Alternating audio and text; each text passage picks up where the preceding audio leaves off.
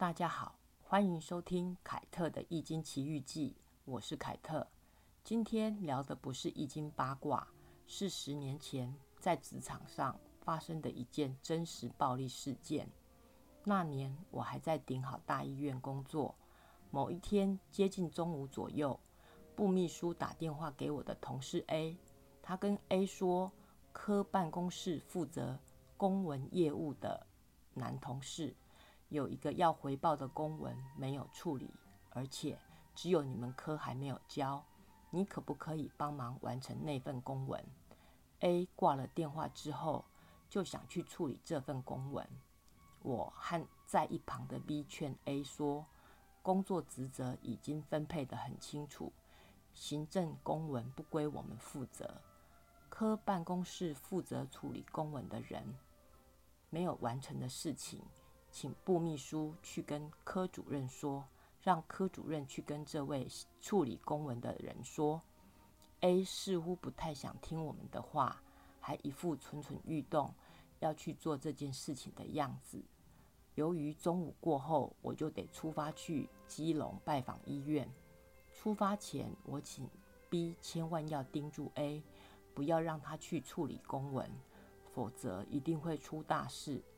去基隆的路上，我心里一直忐忑不安，想着 B 再怎么认真，也无法阻挡 A 多管闲事去处理这份公文。在我完成拜访行程之后，才刚走出医院的门口，我的手机响了，是 B 打来的。电话里 B 的声音颤抖着说：“凯特真的出事了，A 去处理这件迟交的公文。”还跑去跟处理公文的男同事说：“迟交的公文我已经帮你处理好了。”这个男人二话不说，就直接揍了 A 一拳。那时候的办公室和病房全部都是女生，只有一个研究助理是个男生。那天还好有一个男厂商代表来办公室洽工。A 挨揍之后，男助理保护着 A。跑到护理师更衣室躲起来，知道出事的 B 则被护理长带进他的办公室躲起来。厂商代表先生看见暴力男从他的包包里面拿出一把美工刀，他好言好语的劝暴力男说：“大哥，别这样子，有什么话我们大家好好说嘛。”暴力男恶狠狠地看着厂商先生说：“你给我记住。”然后就拿着美工刀，在二十一楼到处找我的同事，没找到人的暴力男回去办公室里不断叫嚣着，而 A 则是被送去急诊验伤。事件发生后的每一天，暴力男想到就会在他的科办公室里大声叫骂，还会跑来踢我们办公室上了锁的门。那时公务上。会跟高层的秘书有所接触。我们跟秘书说了这件事情，秘书说他的老板是负责异常事件报告的长官，可是并没有收到有关于 A 被揍的异常事件报告啊。好心的秘书就安排 A 和长官见面。这位长官见面的第一句话不是问 A 有没有受伤，或是安慰受到惊吓的 A，而是问 A 说。你报警了吗？那时候我心里想，哦，原来长官只担心这件没有上报的异常事件会不会透过报警而曝光。夜管我们的护理长亲身经历整个事件，他没有往上呈报异常事件。后来督导层级的林女士就来找我们，之所以称呼她为林女士。是因为他德不配位。林女士把我们集合在会议室，看起来是要来安抚我们受伤的情绪，但是开口闭口就说是因为我们没有写文章，没有念硕士，才会造成今天这个事件。当场所有的人都不知道他在说些什么。这时候，科办公室的那一边传来暴力男大吼大叫、摔东西的声音。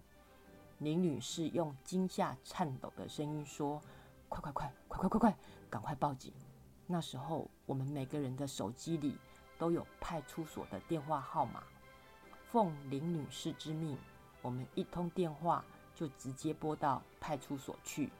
警察来了，暴力男安静了。在会议室里，警察问 A：“ 到底发生什么事？”林女士马上跟 A 说：“你不可以说，你千万不可以说。”这时，警察先生转过头来跟林女士说：“你再继续叫他不要说，我要告你妨碍公务。”以职务之便妨碍 A 说出真相的自由，这时候的林女士才闭嘴不说话。可是听到林女士要她不能说的 A，怎么敢说出所有的真相呢？最后 A 什么也没说。经过这场戏之后，A 挨揍的事件安静的好像没有发生过一样。后来我们都送出了请调单。只有被揍的 A 没有送，大家都陆续请调离开了，也只剩下被揍的 A 还留在这个单位里面。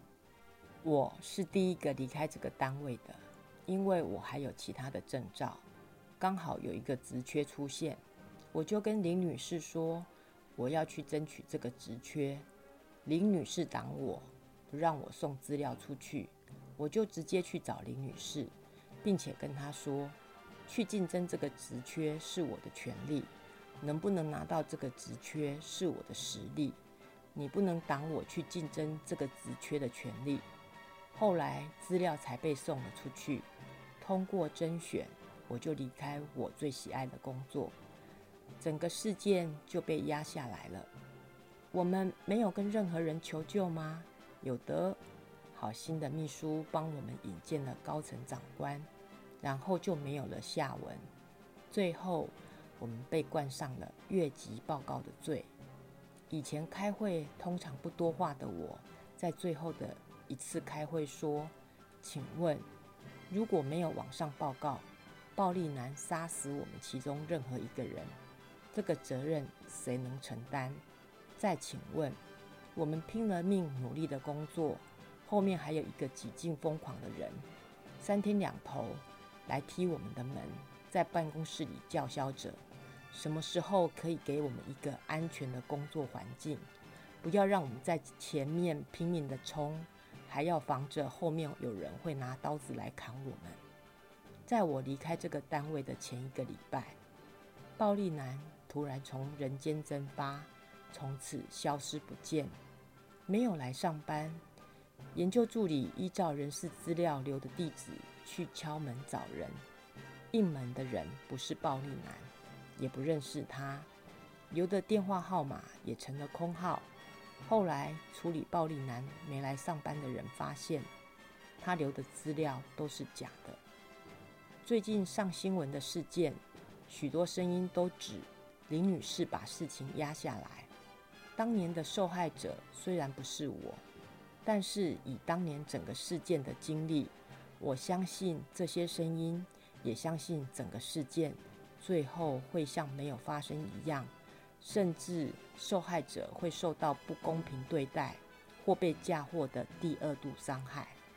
有人还期待现任的院长会好好处理，保护受害者。他们还真的是想太多了。为了自己的前途，官官相护的戏码是永无止境的。下次就来聊聊另外一个官官相护、暴力霸凌的故事吧。凯特的《易经奇遇记》，下次见喽，拜拜。